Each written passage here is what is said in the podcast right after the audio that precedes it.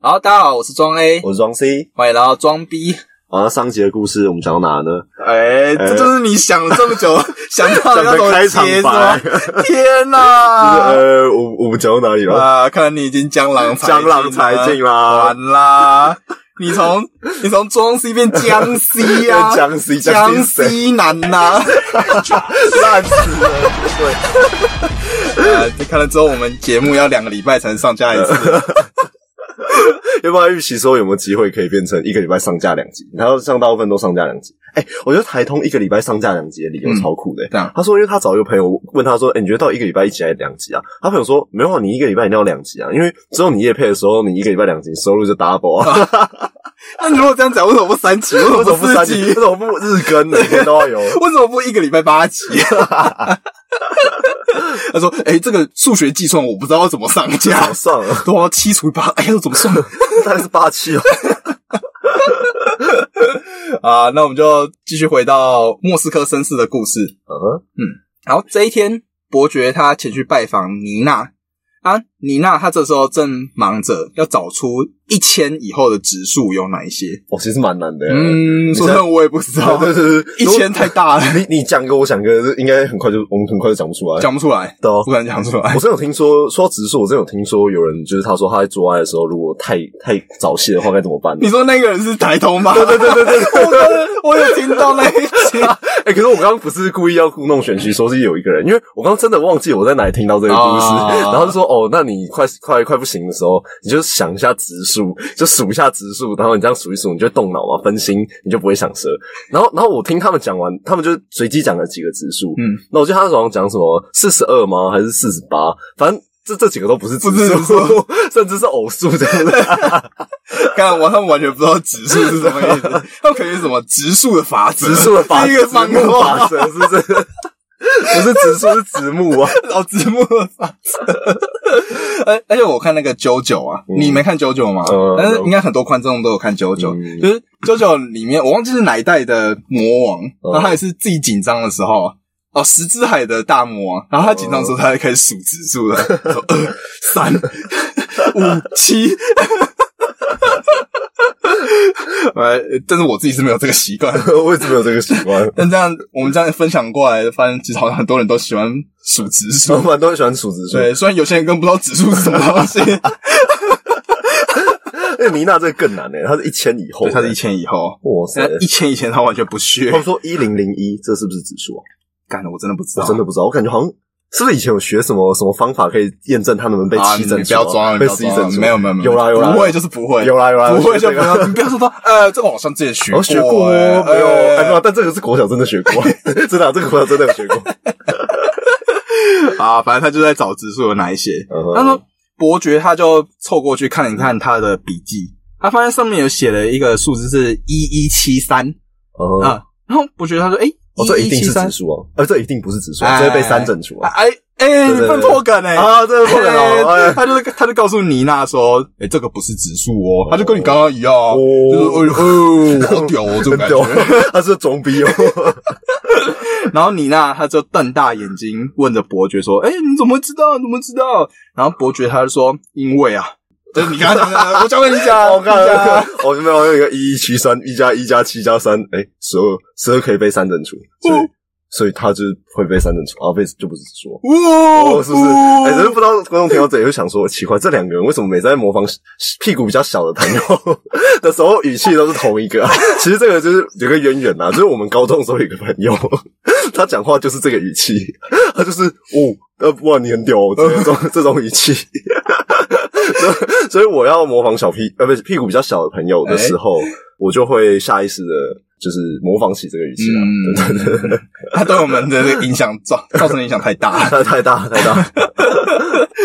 然后 妮娜她就很惊讶嘛，然后伯爵就告诉她刚刚这这个我们庄 C 教给大家的这件事情，哦没错嗯然后妮娜她就很惊讶的说：“天呐，看来我之前都低估你了呢。”然后这时候伯爵他就不知道，诶、要为这个评论感到开心还是感到生气，他就陷入一个五味杂陈的状况。他说在心里想说：“嗯，毕竟如果对方是你的好朋友的话，那你应该要高估对方才对啊。”哦，你应该觉得对方比他实际上还要更厉害，就是毕竟你应该是有点就是看得起他，你才会跟他在一起嘛。对对，不然你为什么会就是跟一个你觉得瞧不起的人在一起呢？对一样道理啊。然后我当时看到这这句话，其实它就只有一句话哦，哦轻描淡写一句话，但我觉得哇，很 shock，很深这句话真的是很那个，对，因为我们其实常常都会看大家在想讲说择友的标准嘛，嗯你要怎么样分辨说哪一个人会是你的好朋友，是值得交心的朋友？其实很多人都有自己的一些说法，对对对啊，你可以看一下这个人的交往状态啊，或者讲讲一些比较片面或是很冗长很多点，嗯然后去分析这样子。嗯但是我觉得博觉得他这个我完全没有听别人讲过这个，从来没听过。对，但是他这个完全一语道破，嗯就是这个人他只要有符合这个条件，嗯，基本上其实就可以跟他当朋友，他就是你的好，就会是值得交心的朋友，哦，很猛。这，是蛮猛的欸，一语中的耶，这是一语中的，这很猛。他讲了很关键的地方，而且我们从来没想到过。完全没想到过。对啊，所以我当时看到说，我整个就是哇，像是被鹈鹕从头顶上从灌换下下来到底鹈鹕是什么东西呀？有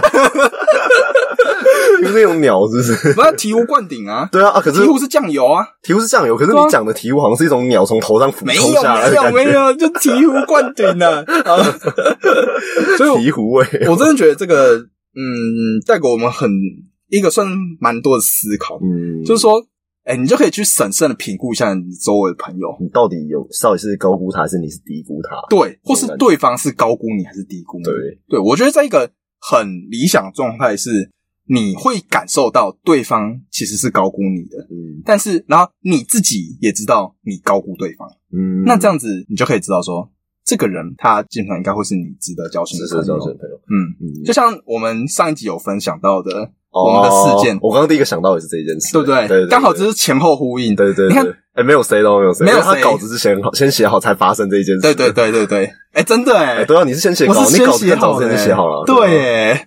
然后你看庄 C 他在上一集不是讲说，他说他很尊敬我这件事情吗？哦，所以我其实从这个很小型，我就会知道说，其实庄 C 他对我其实是有点高估的，哦。因为我其实我自己也不觉得我只有那么好。他根本没想到这件事，对。那件事，我讲那件事你根本没想到的，对对对对对，哦。但是庄 C 他却对我是这种尊敬学习的态度，就至少你很诚实这件事情，嗯。我觉得还蛮值得尊敬的。所以我知道庄 C 他高估我。嗯。同样的，我也知道我在某些方面我一定是高估庄对 C，对对，一因为我每次跟庄 C 聊天的时候，我就会觉得，看这个人感觉好像无时无刻没就是有空的时候，他就都在看书。哦，确但事实确实是这样，是这样吗 是因为我我真的太太太忙，所以我空闲时间真的太少。你确定？呃，几乎啦，除了说我那个拿来打传说啊，除了拿来陪女朋友啊，太多书了吧？还有除了我拿来运动啊，或者拿来这个耍废看电影的时候，哎，大部分都在看书啊。但扣一扣，可能一天看二十分钟，超废。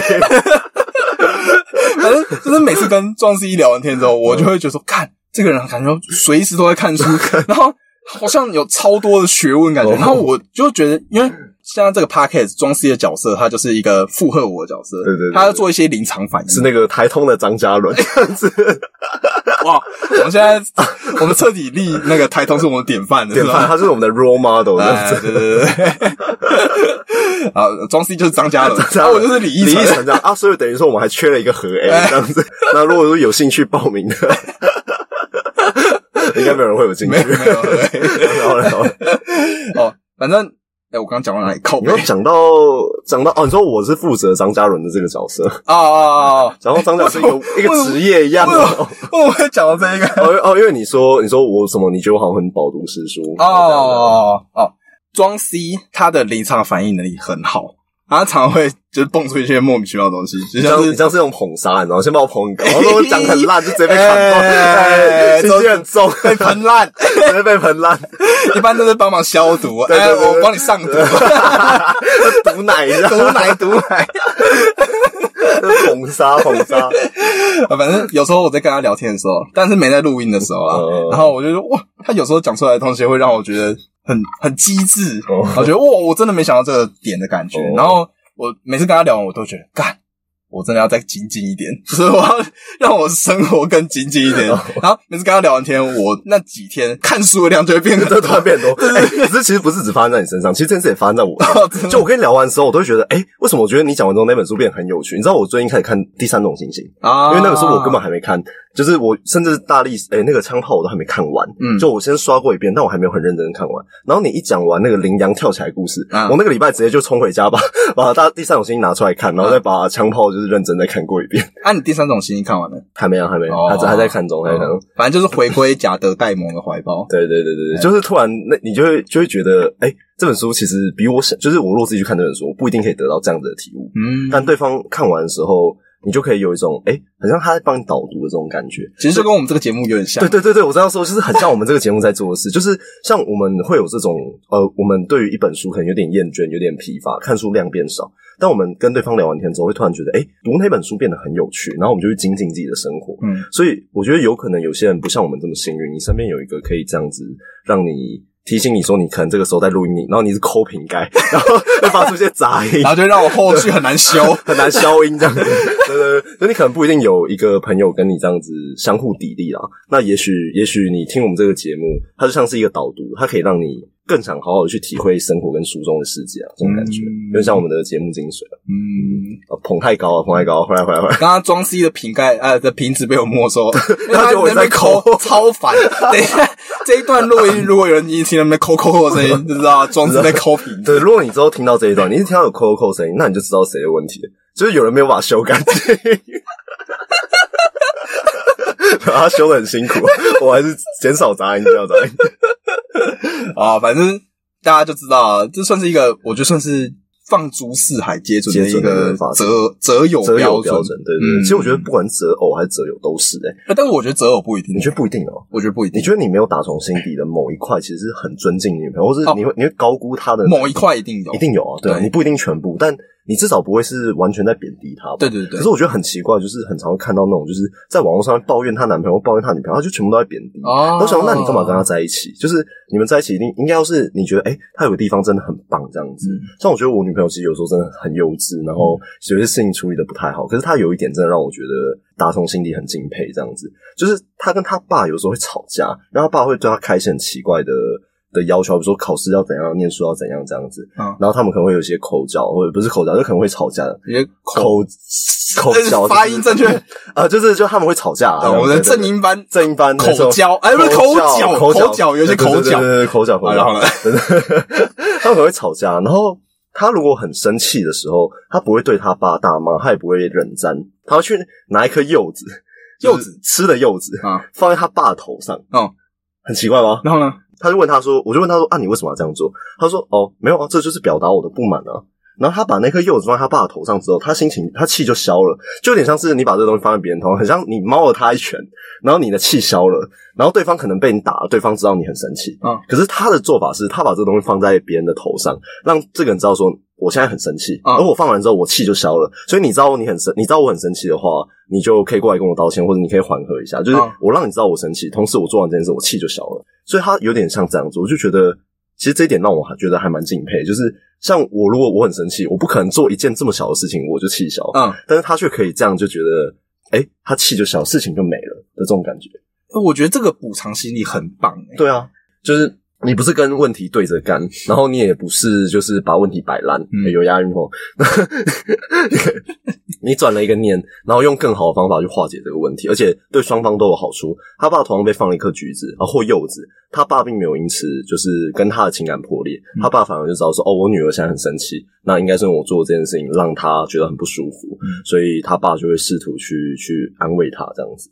同时，他放了这颗柚子，他也没有做很失礼的事情，但他气很消，他甚至回来很得意的跟我说：“你知道吗？我刚放一颗柚子在我爸头上哦。”他就好酷哦，他就觉得自己哎怎么样赢了吧这种感觉，我就觉得哎好酷哦。如果是我，不会这样想哎，我觉得哦这个地方是我很很需要跟他学习的这种感觉。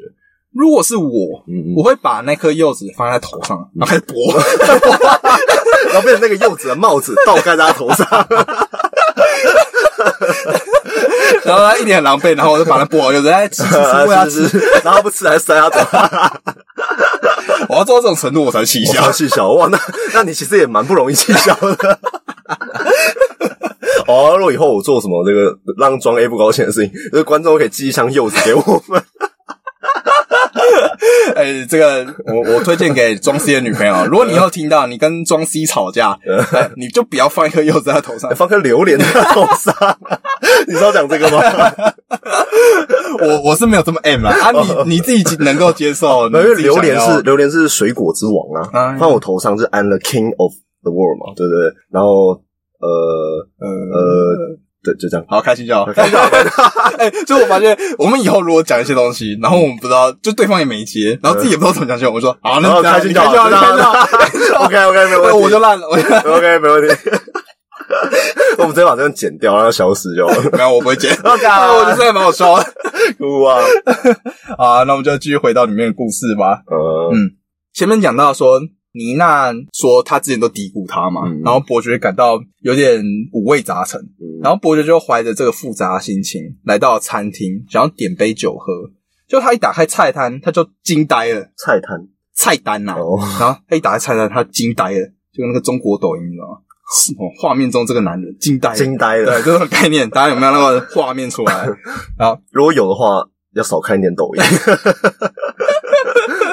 那菜单里面没有写勃艮第，也没有写托斯卡尼，也没有写波尔多，嗯它上面就只写了红酒嗯还有白酒嗯这两个品相。嗯然后伯爵他就很讶异，他向经理询问怎么会这样子，嗯经理就叹了一口气，带伯爵嗯到饭店的酒窖里面。伯爵一进去，他真的不敢相信眼前看到的一切，就这边有上万瓶的好酒哦，嗯他在放在这个酒窖里面，但是他们的标签全部都被撕掉了。哦，嗯原来就是呃，前面有讲到苏联的共产党，也就是布尔什维什维克党，嗯他们认为说这些有等级不一的酒啊，代表说，阶级是吗？哎，对阶级，代表着哦贵族的特权，还有知识分子的腐败。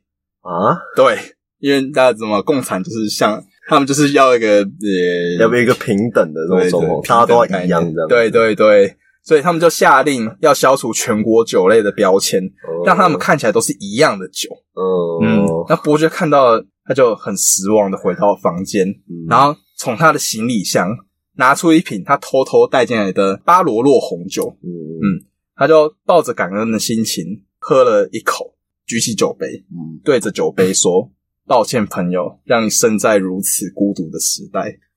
哇”哇，哇。觉得我觉得这故事也很装逼，但也很有那个味道，有没有就是对，后面这个结尾很不错哦。这个结尾收的很棒，我觉得。你有你是不是跟我有一个一样的想法什？么想法？就是这个餐厅里面的酒，虽然标签被撕掉，但好酒还是在里面啊。但它烂酒也在里面嘛。对啊可是伯爵一定喝得出来啊。那但是你就伯爵要一瓶一瓶喝啊。对啊，伯爵就一小口一小口，他可以找出那个好酒吗？但是毕竟伯爵他只能算是客人，啊，他不能他不能做这件事情这样会让店家有点困扰。对啊，那这样是不是变成你点白酒的话，就是所有好到坏的白酒，你在开盲包的感觉？对啊，就是等于说在抽 SSR 对念。对对对对，抽 S S R 就很爽的。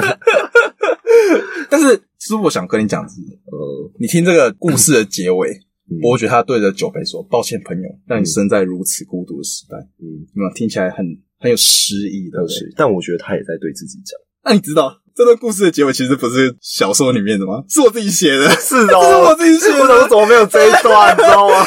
我想说这一段怎么没有印象啊？有红酒这整件事，哦但是这对对，这就是我知道对。但我想到这个结尾，我怎么好像不知道？你说如果有这么装逼的结尾，你应该会有印象，对我应该会有。印象啊！我刚刚想说啊，应该是我太久以前看的，没有想到。哎看你也是蛮屌的。因为，因为他后面整个故事说的太冗长，哦它后面其实有很多很复杂的一些东西，嗯但是我觉得会多到喂，整个故事我会有点太复杂，太复杂。不知道怎么写。然后我那时候想说怎么办，但我很想要写这个红酒这件事因为我真的觉得这很特别。这个故事很有趣。嗯，你看就是红酒标签被撕掉，你没有办法想象原来共产党可以做到这种东西，对对对对对，会做这种无聊的这，是超无超没有意义啊！对对对。这就跟他们一开始在决定说这个名字的中间那个字有什么要学什么，呃要提供什么便利什么的，对对对对，有点类似，对对对。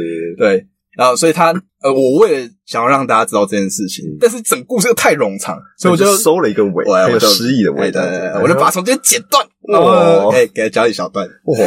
而且你这个时候我完全没有发现被剪过，哎，对不对？就是跟我刚刚讲那两个诗句组在一起，然后中间被剪断，完全看不出来，完全没有粘贴痕迹，完全没有粘贴合金。我觉得你应该写啊，我去帮你写一封信给出版社。啊虽，然说我觉得这段太冗长，改成这一句就好。对，改成这样子，嗯，然后来无声胜有声。没错，Podcast 频道装逼推荐这样子，哎哎，我们就被那个上写上去了。这就像那个你，你有看最近很红的一个剧叫《初恋》吗？我知道，知道，知道，日剧嘛。对对对，啊，你有看没有看，但我知道这个。就很多人说，他如果是收在结尾的前一集嗯，是最好的。最好的。对，我们这边，然后我们不要暴雷。哦，你有看完哦？我有看完，哇哦，对对对，但是它最后的结局，你知道很多这种爱情片，他们都最后都是开放式结局吗？嗯，它不会有真的最后一个终成眷属，嗯而是一个让你去有无穷想象的。对对对对。它的前一集就收在有这种无穷想象的。哦，我当当时也想说，以日剧的尿性，它不会给你一个标准答案。标准答案，它一定会给你开放式结局。结果他居然在结尾给我来了一个标准答案，对，我就说哦，好有失败，有很失败，呃，就另外一种感觉啊，很可惜这样子。嗯因为有标准答案是也可以啦，但是嗯我自己会比较喜喜欢开放式结局那种，我也比较喜欢开放式对，那种感觉，比较自由，而且你可以就自己想象你喜欢的哪一对要在一起。嗯，然后所以我最后就想这一段，就是他对红酒说：“呃，让你生在如此孤独的时代。”我那时想说，其实这句话就是既是在对红酒讲，也是也是在对伯爵在他自己讲对自己讲。对我刚刚就说他是不是在对自己讲哎？就这句根本就没有出现在书里嘛。我刚刚甚至还有一想，一就是一丝的那个想法，说，哎，我第一次看这一段的时候，我是不是没有这个想法？因为我当下并没有觉得，哦，他也是在对自己讲，嗯，原来是根本没有这一段。哎，哦，被秀了一手，被秀了哎一手，有点秀，有，点秀。今天的装逼已经到手今天。装逼就到这里了，今天就不用再分享故事了。啊，这个算是我我还蛮蛮有自信的，蛮有自信哎自信之作。可以，可以。哎，之后我失业，我就考虑发表这一段了。好，那我们就要休息一下。哦太热了，好热。哎，就我们说，啊那好啦，那我们休息完喽，现在就开始回到我们的故事呗。好，你刚刚是怎样？呃，你说要 casual 一点吗？哦，casual，对对对，我们不 formal，我们很 casual 很 casual。啊 啊！反正最近妮娜她开始着迷于科学，嗯，她在宴会厅进行她的实验。伯爵看到她正在把凤梨从二楼丢下来，嗯，啊，就在计算凤梨落地的时间，大概是有多久这样子。然后牺牲完凤梨之后呢，他又丢苹果，又丢了茶杯，又丢了鸡蛋。嗯，哎，听到这边，大家有没有知道妮娜到底想要证明什么理论呢或者？她想做什么呢？哎，大家心里有没有感，有没有那个想法啊？哦，肯定是有的你可以分享给你旁边另一半。我们现在制造一个装逼机会。有没有机会，就是跟他分享这个故事？对，对另一半搞不好听说，嗯，这到底什么东西啊？我不知道哎、凤梨又鸡蛋，然后又是什么？哦，为什么他要这样丢啊？那鸡蛋很可怜哎、对啊，生鸡蛋很贵对啊，里面小鸡都死哎、欸。然后这时候就可以，呃，搞不好你们在车里，你就可以把手，知道吗？搭过去，那个是最帅的。对，呃，不管是男生女生啊，这样都很帅对。然后就会告诉他说，这到底是什么理论？他为了证明什么理论？没错我们这边不拆穿你，我们给你一个表现的机会。没有感觉，所以你也没有打算跟大家讲是什么？哎，你要讲吗？呃，不要吧。我觉得这边给大家一个提示啊，嗯就他其实这个实验可以证明两个理论，嗯，它不是只证明一个哦。对，所以如果刚刚只讲了一个理论呢，现在要注意一下哦你有第二次帅的机会哎哦，或者是说你是被帅的那一个，你现在有机会帅回去哦。给一个提示，这个原本在做这个实验的地方，应该是在某一个什么什么塔上面，很知名的一个什么斜塔上面。知名一个斜塔。啊，这个提示够明显了。够明显，够明显好，嗯，妮娜就在证明这个理论嘛。这整个实验结束了之后，妮娜她就有点失落，她就说：“我老师说这些理论已经被证实过很多遍了。”嗯，然后她做做完这些实验，他发现真的就像那些证实的数据是一模一样的，嗯，他就变得有点失落。嗯，然后伯爵就告诉他说：“是啊，但虽然如此，我还是觉得你再做一次这个实验绝对不会白费的。”嗯妮娜她之后就看着伯爵思考了一会，点了点头，说：“嗯，果然还是你最了解我。”看到这边，这就让我觉得说，伯爵啊，他真的是一个很成熟的大人一。定是的他不会看到，你看很多人在看到小朋友在做一些奇奇怪怪的东西，哦然后他就会说：“啊，你不要做这个啦，你做这个没意义啦。”干嘛说这个？对对对对，他给妮娜一个观念，就是你如果喜欢做这件事情，那那你就放手去做对，对，你看他这样讲完之后，妮娜她马上就建立起她的自信心，嗯，她就嗯从这个失落中站起来的感觉。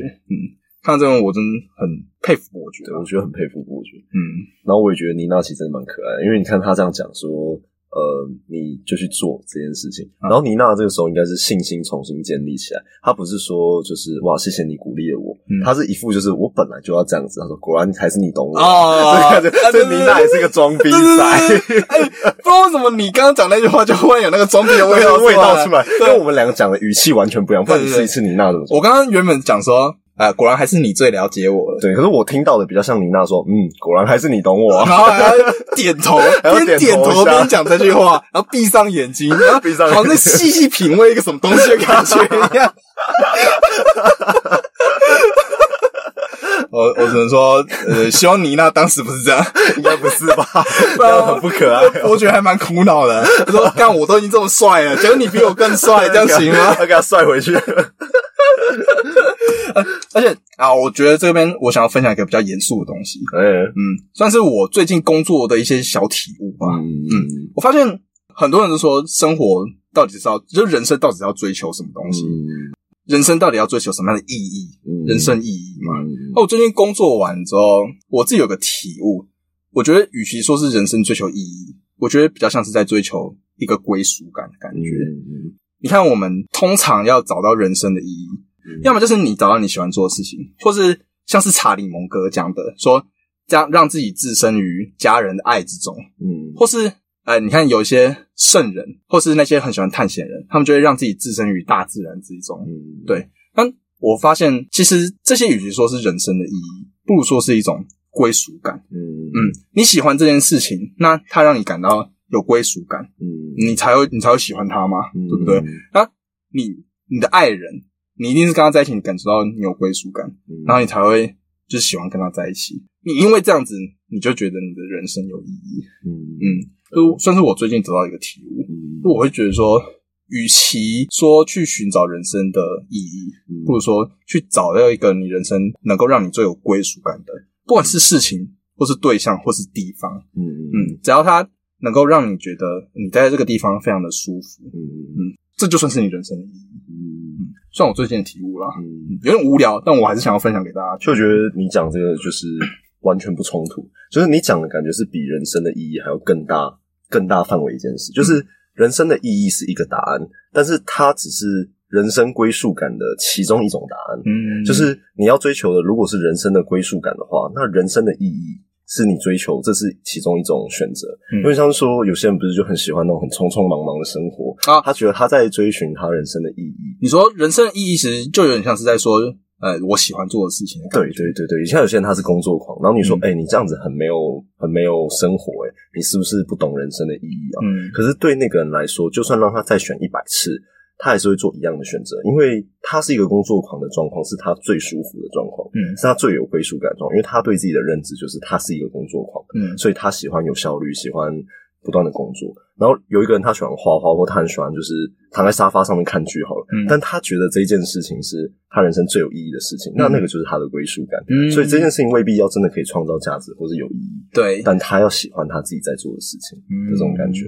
所以就是想要告诉大家说，诶、很多人都要大家找到自己喜欢的工作，嗯，然后，但是其实现实状况是，大部分人没办法的找到自己喜欢的工作。对，一定是。那就是希望大家不要因此感到焦虑，嗯不要想说，哎，大家都说要找到喜欢的工作，你才能过一个有意义的人生，嗯然后就觉得很焦虑。嗯其实你可以从其他地方来找到人生的意义，就像我刚刚说的归属感。对，虽然你可能没办法找到你喜欢的工作，嗯但如果你能跟你爱的人在一起，嗯让你感到归属感，或是你能找到另外一件你喜欢的兴趣，像是你喜欢躺在沙发上看看电视，对对对，你你喜欢这件事情，当你做这件事情的时候，让你感到有归属感，嗯或是你喜欢去看看大自然，跟大自然为伍嗯。之类，出去走走，做这些事情，或是跟这些人，或待在什么地方，让你只要让你感到归属感，那我觉得，嗯，那个就是你人生的意义了。对对对对，你不需要再去追求说我一定要什么功成名就或者赚多少钱，对。那其实反而不是真正人生的意义吧？我觉得，对，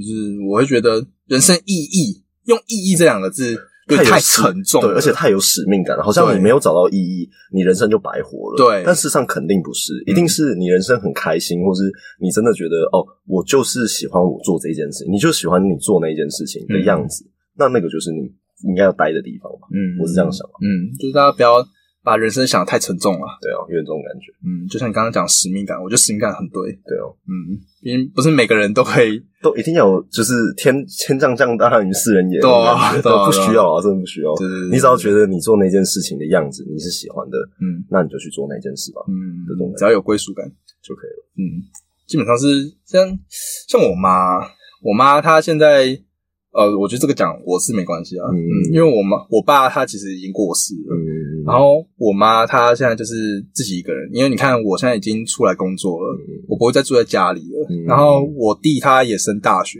也要去念大学，对，要去念大学嗯。那其实我爸过世之后，我有一阵子还蛮担心我妈，嗯她会不会很孤单。对对对嗯嗯，因为其实我现在自己有跟女朋友住在一起的时候，我很难想象，万一哪一天我女朋友忽然离开了，那我的生活应该要怎么办？嗯。就是我从我妈的状态联想到，如果我没有女朋友，然后我忽然会发现，我会变得不知道该怎么办，嗯。嗯，就会陷入一种孤独、焦虑的感觉，嗯。不知道未来到底会怎样子，所以因此我也很担心我妈她未来会怎么办这样子。嗯。但是很庆幸的是，我妈她有找到一个她很喜欢的团体，嗯。那这个团体算是呃慈善团体，嗯对，但是 我最近感觉他有点宗教化，就是该怎么说？哦，我妈最近他们他们有那个活动，然后他们集会的时候要立正，他们手要贴起裤缝，然后举举手的时候要手要举直，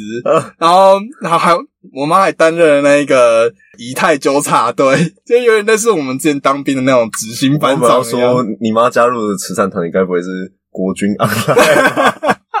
结果我就直接讲了，就跟那个讲没什么关系啊，跟那个状态很像，嗯。就是当然，嗯，你也知道，我自己的内心其实是有点不太喜欢他去参加这个团体的，嗯。但是我自己其实也知道说，这个团体带给他一个很重很重要的归属感。嗯，对，不管这个团体它到底是好是坏，我们先不分。不去议论这件事情，嗯。我们也不去探讨这个团体做的事情到底有没有意义。嗯，但他光是能够让我妈有归属感，嗯让她觉得活在这个世界上啊，因为有这个团体，让她活在这个世界上，哎、她可以很开心。嗯我觉得就够了。嗯嗯，就算他最后可能发现是个老鼠会，我觉得也没关系。或是他最后发现这个这个团体把大家的捐来的钱拿去买 USB，USB 你不知道啊？谁？是哦，我听说，我之前不是要拿很多钱买 USB 吗？是哦，买好像一百五十万的多少的 USB？是哦，哦。我也不晓得，我不晓得这是啊，这边我会逼掉，逼掉，帮我逼掉，逼掉对，帮我逼掉，我不知道乱讲。呃 梦见的。对，梦见的，梦见的对对对。哎，可是我在想，就是你妈的故事，其实听起来就有点像是她找到那个团体，无论那个团体好或坏，但这个团体可以带给她归属感，或是幸福感，对吗？那你觉得，如果我们把人生最重要的目标定义为追求幸福，你觉得这样有更贴近答案吗？追求幸福哦，嗯，因为归属感应该是幸福的一个分支吧，就像意义是归属感的一个分支一样。我觉得不是，我觉得是幸福是归属感的一个分支，嗯因为呃，很多人他们想要的不是幸福，嗯他们想要的是使命，他们想要的是身重大任，他们想要的是有负担的感觉。那有没有可能那样对他们来说就是幸福？哦，这样哦，可是这样就就变另外一种层次的幸福。对对，但这样就会变有点有点玄学了。但我觉得那个不是广义上的幸对，福，不是大家认为的幸福。如果你认为幸福是呃舒服，然后身心灵都满足嗯的这种情况下才是幸福的话，那那些把重担往自己身上扛，不管你今天是身为一个爸爸在外面辛苦工作，然后养家糊口，你觉得这样是幸福，但他可能未必是大家所认为的幸福。嗯他可能比较偏向是觉得躺在沙发上看剧，更是呃比较贴近世俗认为的幸福了。嗯，对，但如果是广义幸福的话，那有可能就会是人生所追寻的答案。我觉得你讲的也算也是对，嗯，就是其实你找到归属感，随之而来就是幸福感。哦，对对对，对啊，对啊，对啊。所以这两个应该是有点像相辅相成。你找幸福的过程找到了归属感，嗯然后你找归属感的过程找到了幸福，嗯而这些都是人生应该有的答案之一，嗯它不是完全的答案。这对对对对对，我觉得是，因为毕竟我跟庄 C 其实现在也不能算是很老，对啊，不算老。我还在探索人生的阶段。对，我们如果讲的太太死的话，就是对也是有点怪怪的，对哦，这只是我们对现在人生阶段的一些小体悟，对啊，所以分享给大家。不是说我们的答案是对对的，不不是答案嗯，一定不是对的，对而且甚至我觉得每个人答案可能都不一样。嗯，就是对你来说，那个答案是正确的，那是这是毋庸置疑的。但这个答案绝对不会对每个人都适用，嗯，所以只要找到自己人生的答案，应该就可以了。嗯，哎呦，我们要做出一个更大的总结，更大的总结但是我觉得找到人生的答案也又有点太有使命感，嗯，又太就变好像你一定要找到答案。对对对对那会不会是不找到答案也是一种答案呢？那不行啊，哎这边哲学节目大了是不对啊不行啊，越来越大，越来越大，不行，不行，回来，回来，回来，回来。反正我们这个节目会，如果没意外的话，我们希望可以继续录下去。对啊所以搞不好我们心境也会有所成长。哎，有没有可能这个节目一直录录到假设我们四十岁、五十岁，啊、然后我们的答案又不一样，我们再回来听这一集，发现哎我会觉得哇，当时我们居然这么幼稚这，样那么幼稚，太菜了，哎真的太菜了。都马达马达马达马达。要是我五十岁的时候还这么讨人厌，那我应该蛮难过的。原来你到五十岁就会变成嗯，还是你了解我、啊，还是你了解我？这种讨厌的老有人够。讨厌的，但我觉得我觉得这样还蛮欣慰的。蛮欣慰对的。对对，但我说你没有被呃年老这件事给击败了。对，没有被老击败。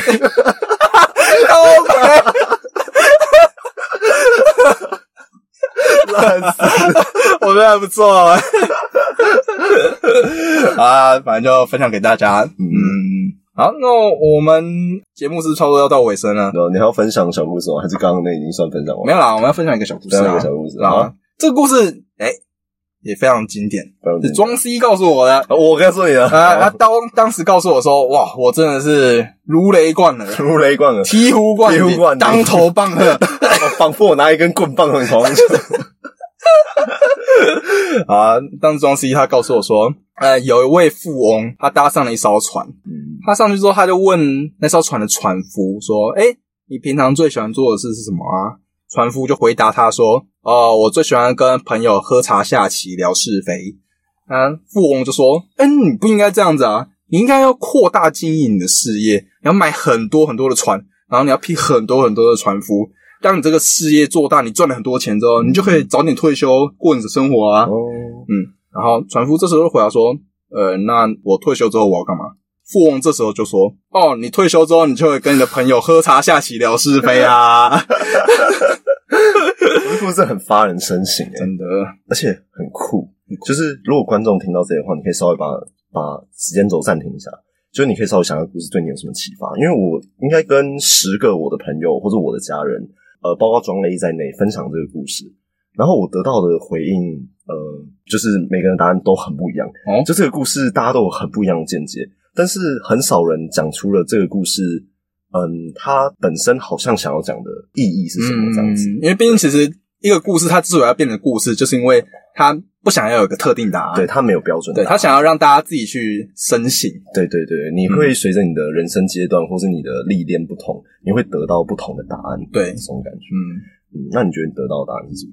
嗯，我看到这个，哎，怎么变成变成你在问我？奇怪，不是我要问你吗？怎么样？装逼装起来了？啊，呃，我当时听到这个，因为我前面不是说我感觉是如雷贯耳嘛，嗯因为我当下真的是哇，当下我 shock，我觉得说，哎、这个故事怎么可以这么帅？这个船夫嗯跟这个富翁子这个互动，根本就在告诉告诉你说，其实你工作跟生活不应该要，也不是说不应该分开，嗯就是呃，你不要太积极你去工作，嗯你不要为了工作而忽略了生活。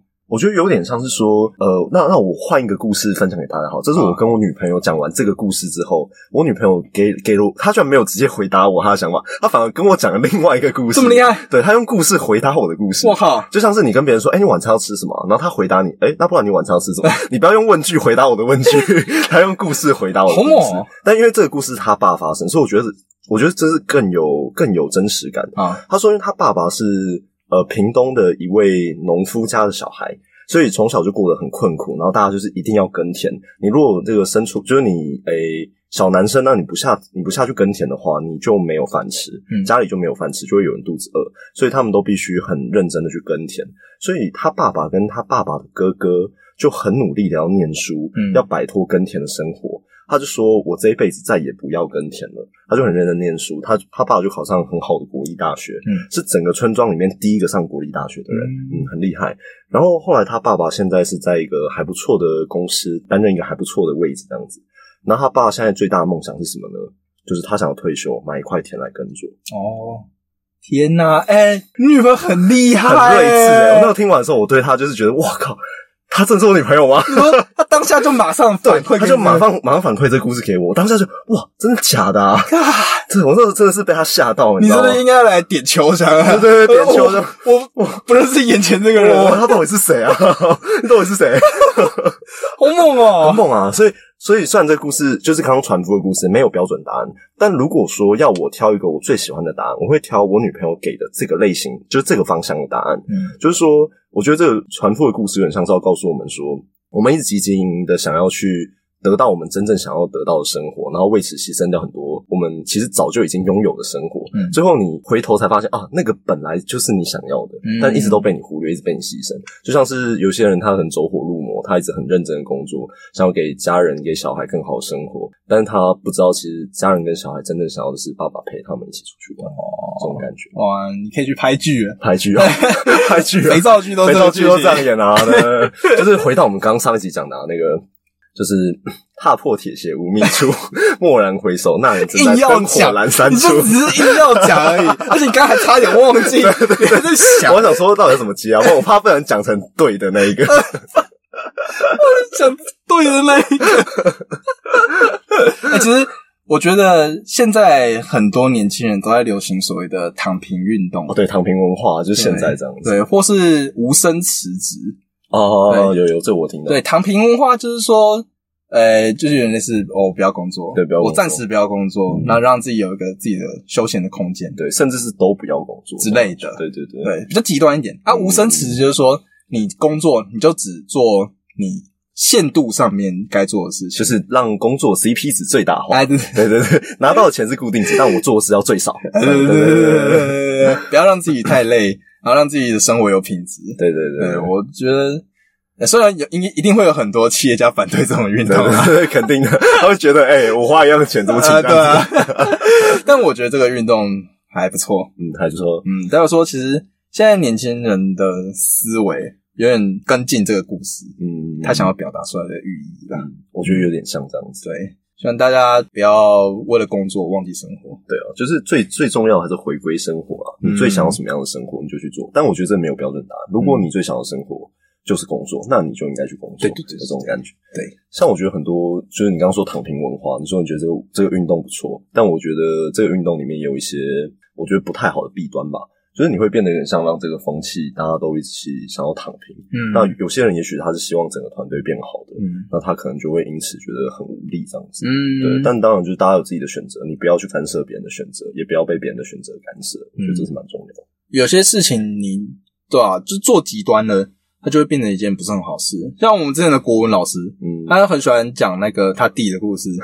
他这边讲说，哎、那个《道德经》啊，哦老子写的那个东西，你们最好不要太早去看，不然就像我弟一样。他那个读了《道德经》之后，然后整天待在家里也不出去工作，然后自以为这样就跟老子一样，所以就是呃，有些东西它如果是一个太开放式的的一个答案还是什么，嗯，但是要慎小心阅读，，要小心阅读了。对对对对，就是会变成你可能希望它是什么意思，你就把它凹成什么意对对思。对对，就跟躺平文化一样，这不是哦我们也不想要让看到你真真的就躺在家里就躺平。我觉得应该说躺平文化它的本质应该不是叫你耍废啊，躺平文化应该是当你觉得你真正想做的事情，就是你你想做的事情就是躺着，就是什么都不要做，好好而你找到了一个可以支持你躺平，你也可以活下去的方法，那嗯。何何必被社会世俗的眼光给绑架呢？对，对，他不是真的说哦，我们现在流行躺平，来大家一起躺好，不是这样吧？对啊，就是嗯，好，那节目就到这边了。好，知道了，拜拜是超烂结尾，还没有，时间差不多了时。间差不多，差不多。呃好，差不多到这边。哎，我要上厕所。上厕所，我跟你说，超烂。超烂结尾。